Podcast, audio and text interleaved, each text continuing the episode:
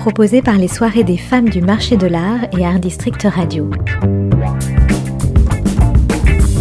Elles font le marché. Nous sommes à 2600 euros une fois. Une série de podcasts documentaires qui croisent témoignages, réflexions et expertise. Chaque mois, portrait de celles qui évoluent au sein du marché de l'art français pour l'évoquer sous le prisme de leur regard de femme. Commissaires-priseurs, clercs, galeristes, marchandes, conseils, transporteuses, expertes. Quels sont leurs parcours et leurs vocations? Comment se font-elles un nom?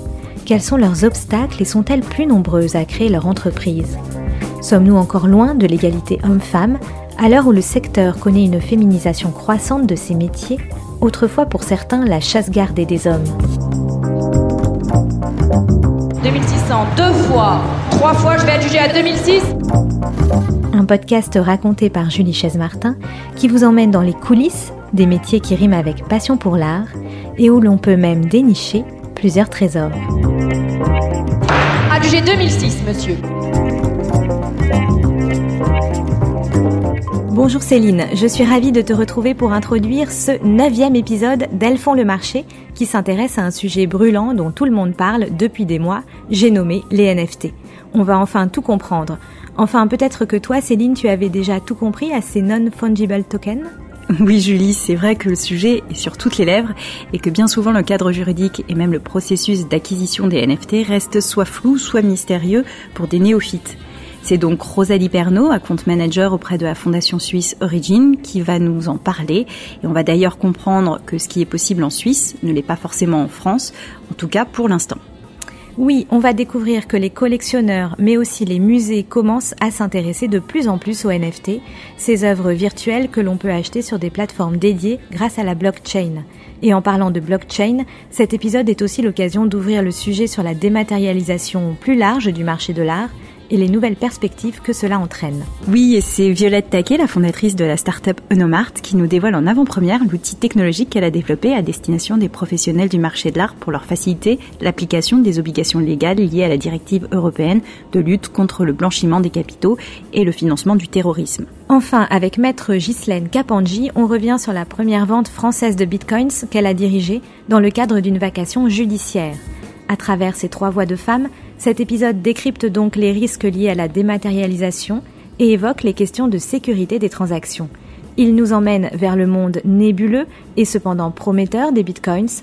On embarque pour un grand voyage sur la planète digitale qui n'est plus de la science-fiction mais bien la réalité du marché. Et au fait Céline, ça te dit d'acheter un NFT Je te redis ça après l'épisode. Allez, on écoute ces trois voix de femmes dynamiques qui connaissent parfaitement leur sujet et savent parler la langue aussi bien du digital, de la crypto-monnaie que des NFT. J'abaisse donc le marteau pour adjuger ouvert ce neuvième épisode. Mais effectivement, le marché des NFT, c'est un marché qui est euh, assez volatile aujourd'hui. Certains euh, parlent de bulles spéculatives, certains disent que, cette bulle des NFT va exploser à un moment donné. C'est peut-être indiscret, mais je vais quand même vous répondre. Euh, nous n'avons pas de bitcoins ni en tant que commissaire-priseur, ni à titre personnel. mais on n'est pas forcément un énorme tournant du marché de l'art.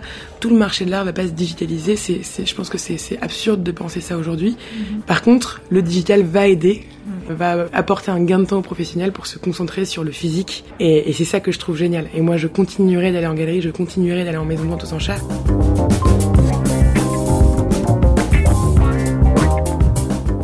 Penser le futur, tester des outils innovants, prendre le train du numérique.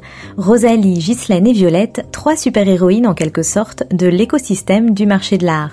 Trois femmes de générations différentes qui ont sauté le pas. Et il faut dire que l'aventure est grisante, pionnière à leur manière, leur regard nous permet aussi de comprendre, et c'est tant mieux, que le marché de l'art non virtuel n'est pas mort. Quant au virtuel, il est en quelque sorte une autre planète sur laquelle il n'est pas si simple d'atterrir car on ne sait pas trop si l'air y est vraiment sain. Ainsi, grosses chaussures et scaphandres de cosmonautes y sont nécessaires pour y être en sécurité. On appelle cela la blockchain dans laquelle toutes les données sont cryptées et sécurisées. C'est le maître mot des transactions au pays du monde digital et c'est le noyau dur de cet épisode. Blockchain égale crypto-monnaie égale NFT égale fichier client crypté. Mais au fait, c'est quoi la blockchain? Une technologie de stockage et de transmission d'informations permettant d'échanger de la valeur en ligne sans intermédiaire. Rappelons-nous, le 11 mars dernier, chez Christie's New York, une œuvre de l'artiste numérique Beeples était adjugée à 69,3 millions de dollars. C'est la première fois qu'un NFT se vend à un prix aussi élevé. Ces non-fungible tokens sont en quelque sorte un certificat d'authenticité numérique basé sur la blockchain, la même technologie à l'œuvre avec les bitcoins.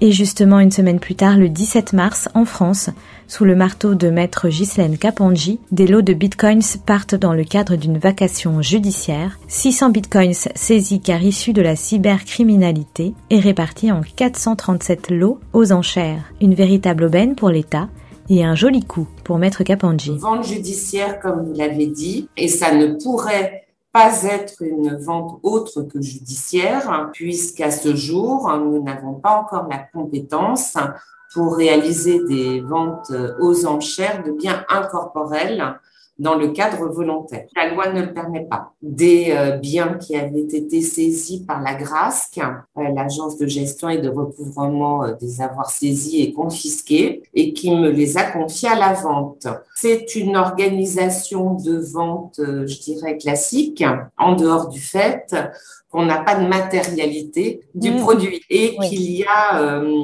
quelques particularités et difficultés pour euh, la transmission et la protection euh, de ces bitcoins. Et euh, notre rôle a été d'organiser d'une part une vente qui puisse permettre au maximum de personnes d'y participer. Vous avez évoqué l'idée que les crypto-monnaies pourraient être également un moyen de paiement en vente aux enchères. Actuellement en France, euh, ça n'est pas le cas. Euh, en revanche, je sais que certains euh, pays européens acceptent des règlements en crypto-monnaie pour les œuvres d'art qui sont qui passent en vente.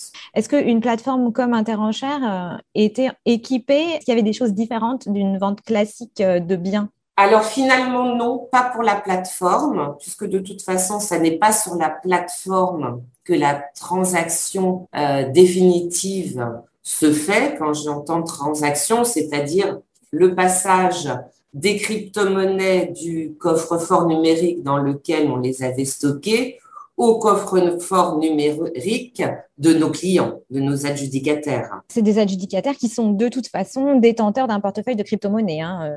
Voilà, exactement. Et pour ceux qui n'en avaient pas avant, avant la vente, on leur proposait une solution pour en ouvrir un à l'issue de la vente. 24 millions d'euros pour marteau. C'est une de vos plus belles euh, ventes en termes de record Oui, c'est une des. Euh, oui, oui, c'est une des. De toute façon, c'est une des plus grosses ventes aux enchères qui ait jamais eu lieu. C'est vrai qu'on a vendu à un moment où euh, cette crypto-monnaie avait un cours qui était qui était très élevé et donc il y a eu un mois après en fait une chute très très importante de la valeur du Bitcoin qui remonte euh, aujourd'hui et qui a euh, dépassé euh, la valeur qu'il avait le 17 mars. Parce qu'on était à 48 000 euros et on est à, à 52 000 aujourd'hui. Outil de spéculation ou valeur refuge, l'engouement pour les bitcoins n'a d'égal que celui pour les NFT. Mais si la vente de Maître Kapanji a été un vrai succès, sa préparation fut longue pour en comprendre tous les contours. Aujourd'hui, à l'étranger, Christie's et Sotheby's multiplient les ventes aux enchères uniquement en crypto-monnaie. Le 8 septembre dernier, pour la première fois, Christie's vendait des NFT uniquement en Ether. Ainsi, août les dollars, toute la vente et les enchères ne parlaient que d'Ether. Le 24 mai dernier déjà, 5 NFT d'œuvres de Warhol étaient proposés aux enchères et déjà un paiement en Ether était accepté. Même s'il s'agit d'un domaine encore ultra minoritaire qui ne représente que 2% du marché de l'art, l'engouement pour les NFT est fulgurant, en témoigne l'annonce par Sotheby's de la création d'une plateforme dédiée pour les collectionneurs d'art digital baptisée Metaverse, où les paiements pourront évidemment s'effectuer en crypto-monnaie. Alors la blockchain va-t-elle révolutionner le marché de l'art? Réponse avec Rosalie Pernaud, account manager chez Origin, fondation suisse créée il y a deux ans avec l'objectif de s'engouffrer dans la manne futuriste des NFT. Sa mission, c'est vraiment d'authentifier et de certifier les œuvres d'art dans la communauté blockchain. Et du coup, on va passer par euh, cette certification euh, blockchain pour pouvoir identifier, authentifier et prouver aussi euh, la propriété des objets de valeur. Euh, on est basé sur une technologie qui est euh, très sécurisée et décentralisée qui s'appelle l'IC, IC Protocol. En fait, on va créer des clones digitaux d'œuvres physiques existantes et euh, entrer ce clone digital dans la blockchain. Donc en fait, on en crée un NFT. Nous, notre rôle chez Origin, c'est d'être sûr que le NFT que l'on va créer est bien relié à l'œuvre physique. Euh, imaginez, vous avez euh, une femme au béret de Picasso. Nous, on va en créer un clone digital.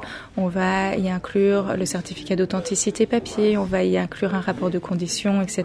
Et ce NFT pourra être ensuite échangé, fractionné revendus, notamment la plateforme Origine qu'on est en train de développer aussi. Et d'ailleurs, nous, on est une technologie qu'on va mettre euh, à disposition en fait des acteurs du marché de l'art. Donc c'est ce conglomérat d'acteurs, des galeries importantes, de commissaires-priseurs, euh, d'experts ou de marchands qui vont en fait faire euh, vivre en un sens la fondation. Servir le but de la communauté du marché de l'art avec une technologie qui utilise la blockchain, c'est aussi l'idée qu'a eu la jeune entrepreneur de 28 ans, Violette Fondatrice de la start-up Enomart. Mais elle, en se plaçant du côté juridique. Car comme Rosalie, Violette a parfaitement saisi un des atouts majeurs de la blockchain, qui est de stocker, de transmettre et de tracer des informations fiables, inviolable et infalsifiable sur une œuvre d'art ou sur des clients. Ainsi, une œuvre qui entre dans la blockchain obtient une carte d'identité et un certificat d'authenticité numérique. Fini le trafic juteux des faux certificats. Une blockchain qui sert donc aussi l'antifraude et l'anti-blanchiment. Et c'est ici que se place Eunomart, Violette Taquet nous explique. Eunomart, c'est euh, l'allié des professionnels du marché de l'art face à leurs nouvelles obligations légales en termes de lutte contre le blanchiment de capitaux et financement du terrorisme. Alors quand on dit ça, tout de suite, oulala, on se dit c'est très sérieux. Et euh, donc c'est une jeune société créée en 2021. Exactement. Donc cette année. Alors je travaillais déjà sur le marché de l'art avant, euh, chez une startup qui s'appelle Artspur, qui est la marketplace entre les galeries d'art et les collectionneurs. Et euh, donc je travaillais déjà avec beaucoup de galeries d'art et je me rendais compte qu'il y avait beaucoup de démarches administratives, beaucoup de, de choses assez rébarbatives à faire. Euh, c'est au détour d'une conversation avec un membre de chez Beaux-Arts Magazine que je me suis rendu compte que cette nouvelle directive arrivée euh, sur le marché, elle oblige en fait les professionnels du marché de l'art à poser énormément de questions à leurs clients. Elle, elle impose un, un, degré de vigilance en fait qui est énorme et mettre en place cette directive pour un galeriste, un commissaire-priseur ou un antiquaire, c'est hyper compliqué. Est-ce que est-ce qu'il y a un moyen de simplifier tout ça, d'automatiser tout ça et d'éviter d'avoir recours systématiquement à l'avocat conseil qui coûte 550 euros de l'heure euh, en moyenne? Alors, en deux mots, euh, cette directive, elle date de quand et elle dit quoi, si on peut résumer euh, de manière assez simple Alors, cette directive, en fait, elle date d'il y a 20 ans. Là, c'est la cinquième directive européenne de lutte contre le blanchiment de capitaux et le financement du terrorisme. Mais cette cinquième directive, elle date de janvier 2020. Elle dit en fait, les, maintenant, les professionnels de l'art doivent être acteurs de la criminalité sur leur secteur. Fini de fermer les yeux ou de pas se rendre compte en fait euh, de la criminalité qui, qui, qui, se passe sur leur marché. Ils doivent euh, connaître les risques euh, liés à la provenance de leurs œuvres, à l'identité du client et aux moyens de transaction utilisés. En fait, il y a trop de professionnels du marché de l'art qui ont fermé les yeux sur les agissements de leurs clients. Aujourd'hui, on remet les professionnels à leur place, mais comme sur les marchés bancaires ou immobiliers, en fait, comme ça a été fait avant, avant le marché de l'art, maintenant c'est le tour du marché de l'art, et on leur dit, bah, en fait, à partir de maintenant, si euh, il s'avère que vous facilitez le blanchiment de capitaux, même si vous vous en rendez pas compte, en fait, si vous n'avez pas mis en place le degré de vigilance imposé par le gouvernement, vous serez responsable. Historiquement, c'était le, le, Conseil des ventes, par exemple, qui faisait euh, office de contrôle euh, pour les commissaires-priseurs. Maintenant, les contrôles sont passés, sont passés entre les mains des douanes. Et s'il y a, s'il y a faute, euh, ça passera dans la, auprès de la Commission nationale des sanctions. Donc en fait, les professionnels du marché de l'art, maintenant, sont assujettis comme n'importe quelle entreprise. Et il n'y a plus de, de, de, de faveur, enfin de de faveur pour les, le marché de l'art, euh, oui, qui est moins euh, euh, éduqué sur ce, sur, ce, sur ce blanchiment de capitaux ou autre. Il y, a, y a quoi? Il y a des commissions qui vont aller chercher si l'antiquaire en question a bien fait toutes les recherches nécessaires? Exactement. En fait, ça va être entre les mains des douanes, ces contrôles. les douanes vont faire des descentes dans les établissements, vérifier que tout a bien été mis en place. Et nous, on va fournir en fait tout, cette, tout ce cheminement de, de, tout ce raisonnement que les professionnels de l'art doivent avoir, on va le faire, on va le faire, on va le mettre en place, on va poser des questions et en fonction des réponses, dérouler différentes questions. Donc alors, chez nous, la vérification d'un client peut prendre de 3 à 30 minutes si le cas est vraiment compliqué et si le, cas du client est vraiment complexe. Alors c'est ce qu'on appelle un peu la due diligence, comme dans les banques. Exactement. Quand on vérifie la provenance des fonds, en fait. Hein, exactement. C'est exactement ça, sauf que là, c'est vraiment appliqué au marché de l'art. Euh, le marché de l'art, c'était quand même euh, un peu une, une exception. Euh, il y avait, il y avait beaucoup de, de laisser-faire. Alors ça fait très longtemps que c'est réglementé, que les autorités essayent de réglementer ce, ce, ce marché. Euh, c'est pas évident parce qu'il y, y, avait un manque de volonté aussi de la part des professionnels. C'est ce que, euh, c'est ce qu'estime aujourd'hui euh, Tracfin, etc. Et est-ce que euh, c'est rétroactif? Enfin, est-ce que là, il y a des antiquaires ou des commissaires-priseurs qui peut-être euh, sont un peu inquiets? Parce ouais. qu'ils ont peut-être fait des choses il n'y a pas si longtemps. Et Alors c'est ce qu'on observe aujourd'hui, c'est que les, les, professionnels de l'art, mais que ce soit les galeristes, les commissaires-priseurs, les antiquaires, mais en fait même les intermédiaires de vente sont concernés. En fait, ce qui est intéressant, c'est de voir les. Il y a pas mal d'articles de journaux aujourd'hui qui parlent de l'inaction des professionnels du marché de l'art. Mmh. Moi, je vois pas que ça, ça, je vois pas ça comme de l'inaction.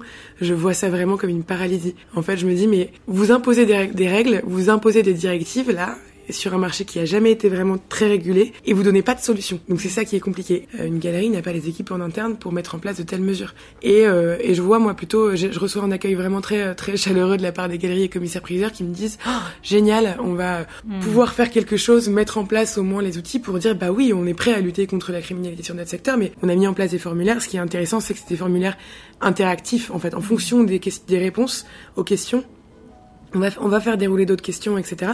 Tout ça pour à la fin générer ce qu'on appelle une cartographie des risques. Et donc en fait, on, établit des scores, on met les warnings en place. Aujourd'hui, notre version 1 du logiciel, parce que bon, il faut bien commencer quelque part, c'est l'analyse de risque. Mmh.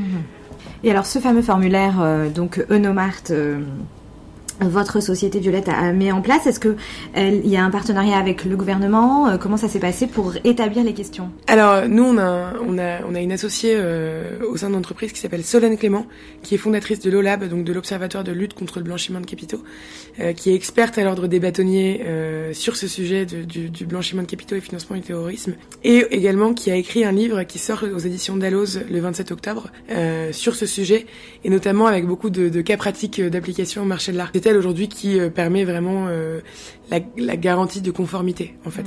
Euh, vous avez parlé d'une V1 et ça arrive très vite là je crois. Hein, ouais ouais ouais là c'est on sort on sort la V1 cette semaine. Voilà. euh, donc là les, les, les, formulaires fonctionnent avec les, les résultats.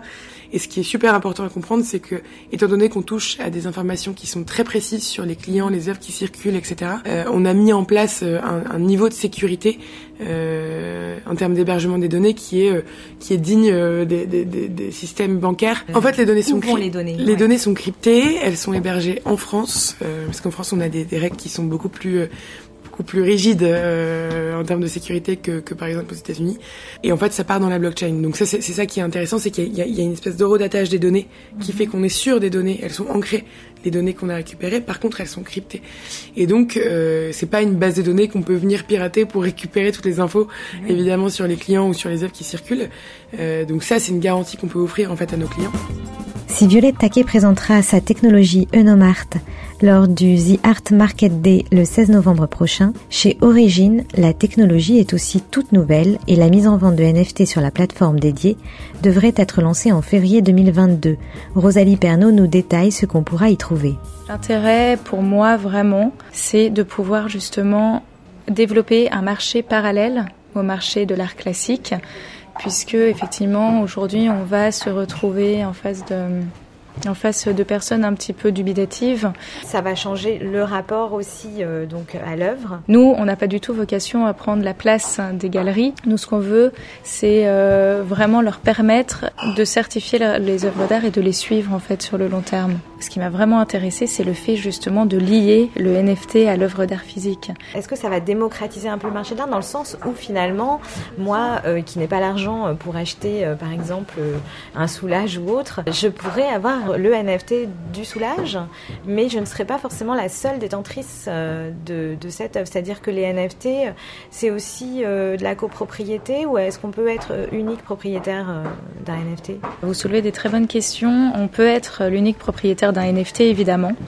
Euh, mais nous, notre but, effectivement, à terme, c'est de pouvoir euh, autoriser propriété fractionnée, justement, des chefs-d'œuvre et ouvrir le marché de l'art, effectivement, et la collection à un beaucoup plus grand panel de collectionneurs. On sait qu'il y a une demande par rapport à ça. Avec la période très trouble qu'on vient de traverser, les galeries ont besoin aussi de développer leur euh, carnet de collectionneurs et d'acheteurs. Et on, on, permet aussi à des personnes, effectivement, euh, du monde entier d'avoir une portion de Keith Haring, une portion de Van Gogh, une portion euh, de Magritte, etc. Je vous donne ces exemples-là, puisque ce sont les, les, les œuvres d'appel, en tout cas les artistes d'appel avec lesquels on va lancer la plateforme Origine. Alors quand on sait comment euh, la copropriété et l'indivision est compliquée à gérer, donc on se dit euh, est-ce que ça va pas euh, générer quand même des, des problématiques Est-ce que moi, si j'ai, je suis copropriétaire, est-ce que je vais pouvoir faire ce que je veux de mon NFT Je suis d'accord avec vous et on a vu que la copropriété des œuvres physiques, en fait, ça fonctionne pas très bien.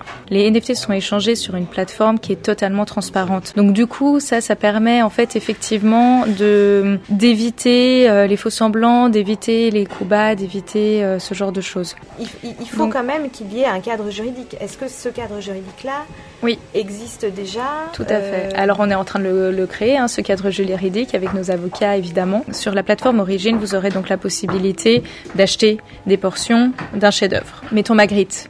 Donc on a un Magritte, euh, un tableau euh, qui s'intitulerait l'horizon par exemple. Donc le vendeur va vendre euh, le Magritte, décider en combien de portions est-ce qu'il veut vendre son œuvre, la fractionner et puis vendre les portions de, de l'œuvre d'art. donc ces portions seront achetables. vous, vous recevez en tant qu'acheteur, vous êtes copropriétaire d'une portion de l'œuvre. En revanche, vous recevez le clone digital dans votre portefeuille numérique entièrement vous n'allez pas recevoir que le chapeau melon ou que un morceau. Que je peux choisir la... Le, le, le, la portion que je souhaite? Alors ça, c'est encore en discussion. Pour le coup, il peut y avoir des conflits d'intérêts. Ça peut être problématique. Or, si l'algorithme va plutôt le choisir de manière aléatoire, bon, bah, ça fait appel aussi un peu à la chance et il euh, y a moins cette. Euh, donc, on est encore en train de réfléchir sur ce sujet-là. Et alors après, si je veux, j'en sais rien moi, euh, présenter mon NFT dans une galerie, par exemple, si je veux l'exposer quelque part, est-ce mm -hmm. que je n'expose que la portion que j'ai ou est-ce que je peux exposer tout le, toute l'œuvre en fait? Alors vous avez le droit d'exposer toute l'œuvre avec l'accord des autres copropriétaires. Qu'elle soit exposée dans des musées ou dans des galeries, etc., il faut l'accord des copropriétaires euh, avec un vote à l'unanimité. Comment on évalue euh, le NFT d'un chef-d'œuvre? Mm -hmm. Parce qu'un chef-d'œuvre qui est euh, de manière presque sacralisée dans un musée où on ne sait même plus la, la, finalement la valeur qu'il a tellement c'est une valeur euh, d'éternité donc très chère. Enfin mm -hmm. voilà on, ne pense même plus à, à le vendre. Donc on, on, on, ne se pose plus ces questions là mais finalement euh, le NFT va faire qu'on va se reposer la valeur d'un chef-d'œuvre. Oui, tout à on fait. On avait finalement oublié. Si le Louvre veut créer le NFT de la Joconde, euh, mm -hmm. euh, comment il s'y prend pour pour mettre un, un, un, chiffre en fait mm -hmm, mm -hmm. Au niveau des œuvres inestimables, je pense que c'est difficile de répondre aujourd'hui. Pour des œuvres, des masterpieces d'artistes modernes ou contemporains, j'aimerais vous dire c'est le, le prix du marché, avec en plus euh, les, les coûts effectivement d'assurance, de stockage, d'utilisation de la plateforme. Donc on peut penser que le NFT coûtera quand même moins cher, surtout que c'est pas l'œuvre, enfin je veux dire c'est quand même pas l'original. Le mm -hmm. NFT ça reste un clone, une copie. Mm -hmm.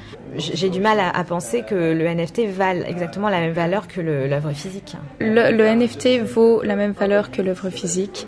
C'est vraiment ça, c'est le, le, prix du marché en fait de l'œuvre physique puisque notre NFT est relié à l'œuvre physique.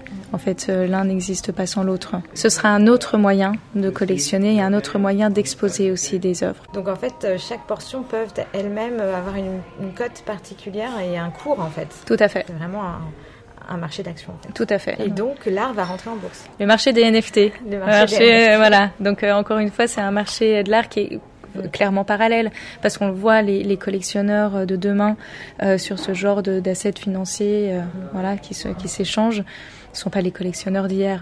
On, entre aussi dans une nouvelle manière voilà, de, de, penser quand même l'œuvre d'art et que les musées vont pouvoir, donc, comme on l'a dit, créer les, leur NFT en relation avec les œuvres qu'ils ont dans leur collection. Mhm. Donc une nouvelle source de financement pour les mhm. musées. Donner une porte de sortie en fait au musée et leur permettre de leur donner un second souffle en fait avec ces nouvelles technologies. Et ça, c'est euh, c'est vraiment, je trouve ça vraiment fantastique quoi. J'espère que la France saura prendre le coche d'ailleurs. Oui, alors voilà, c'était ma, ma seconde question de savoir est-ce que certains pays le font déjà?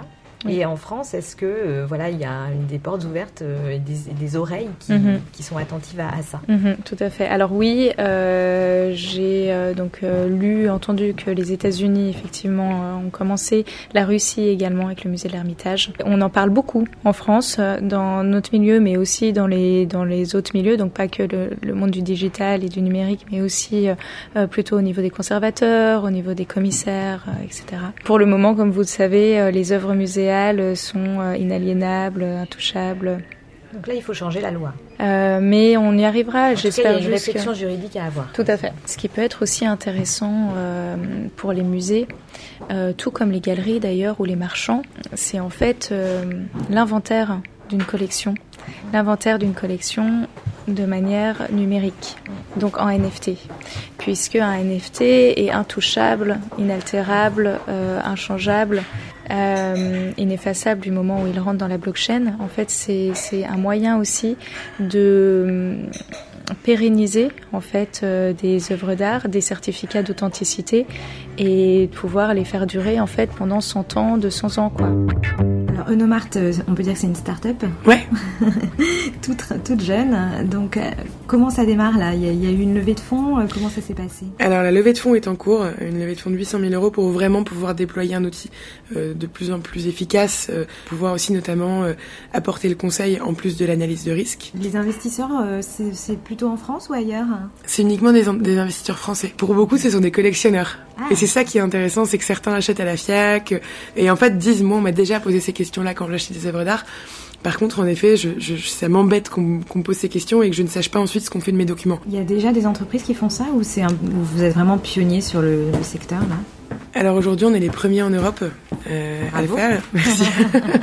euh, il faut savoir qu'il y a deux entreprises concurrentes en Angleterre et on a des super retours, euh, notamment avec le syndicat, le CIMEV, le syndicat des, commissaires priseurs, mhm. avec qui on discute beaucoup parce qu'ils sont très intéressés par la solution et ont envie en fait d'avancer. Eunomart, pourquoi c'est Parce que Eunoma est la déesse grecque de la législation et du bon ordre. Appliqué au marché de l'art, on a Eunomart. De toute façon, la technologie, elle est là. Le monde évolue, le, le digital et le numérique prend énormément de pas et à un moment donné, en fait, il faut sauter ce pas. Euh, avec euh, aussi quand même le, souci peut-être d'une régulation plus, plus transparente et plus claire de ce marché parce qu'effectivement, il y, a, peu de contrôle, les États n'ont aucun contrôle sur cet argent qui circule dans des sphères numériques. Euh, c'est aussi en rapport avec la crypto-monnaie que, je dis ça. peut être aussi une manne pour des, gens malveillants et des, des, sources plutôt de, de marché plus noirs en fait. alors effectivement, dans un, dans un souci de régulation, les technologies blockchain permettent euh, justement une, communauté qui, est, décentralisée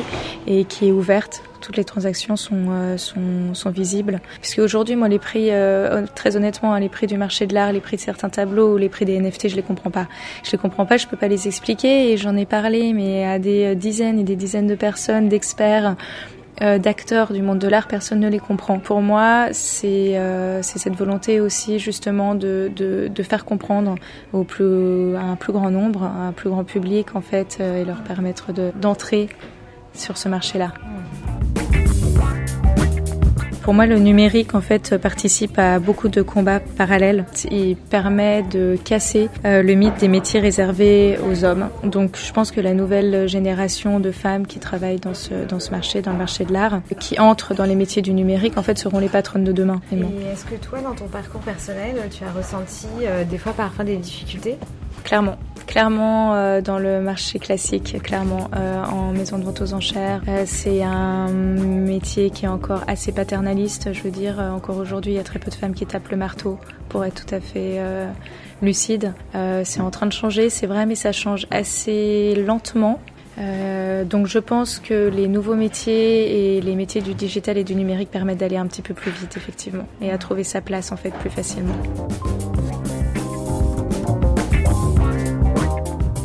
Suis arrivée dans la profession assez tard, à plus de 40 ans. Ça, fait maintenant 20 euh, ans. Mais enfin, ça avait déjà commencé à bouger. Euh, c'est vrai que, pour refaire juste un petit historique, la profession de commissaire-priseur, donc là j'entends les commissaires-priseurs judiciaires, officiers ministériels, si on les compare aux autres officiers ministériels, on est un petit peu les vilains petits canards concernant la féminisation de la profession.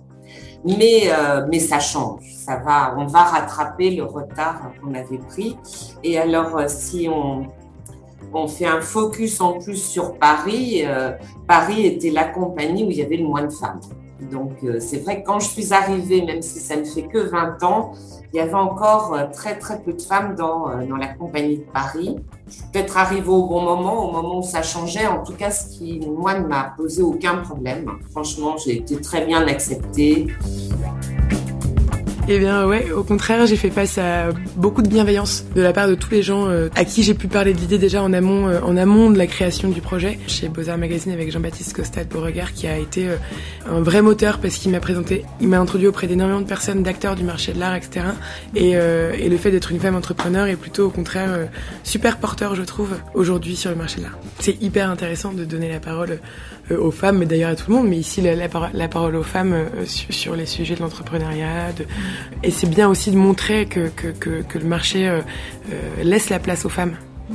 et accueille les femmes. Euh, c'est hyper important de le mettre en avant. Et même si c'est un marché historique, c'est un marché qui, qui continue d'évoluer, contrairement à ce que certains pourront dire.